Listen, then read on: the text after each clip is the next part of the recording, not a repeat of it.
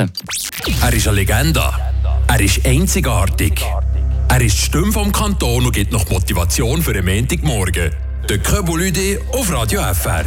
Ja, das haben wir im Sport gelernt, eben, oder? Da hat man eigentlich Geduld, Willen und Ziel. Und ich glaube, wenn man sich ein Ziel gibt, muss man halt auch sagen, ohne dass man etwas macht, wird auch nichts geschenkt. Und das ist bei uns in den jungen Jahren genau gleich gewesen.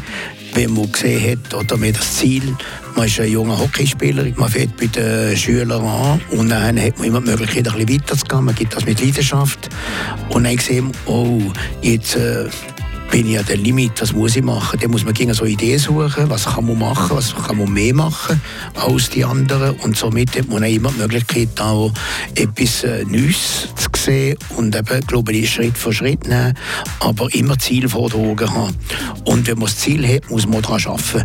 Und das braucht auch ein bisschen Arbeit. Man kann immer sagen, nein, jetzt mache ich nicht oder jetzt will ich nicht, sonst hat man es nicht. Und ich glaube, das ist eben das, was ich würde weitergeben würde, dass man immer etwas macht für das, was man will. Radio.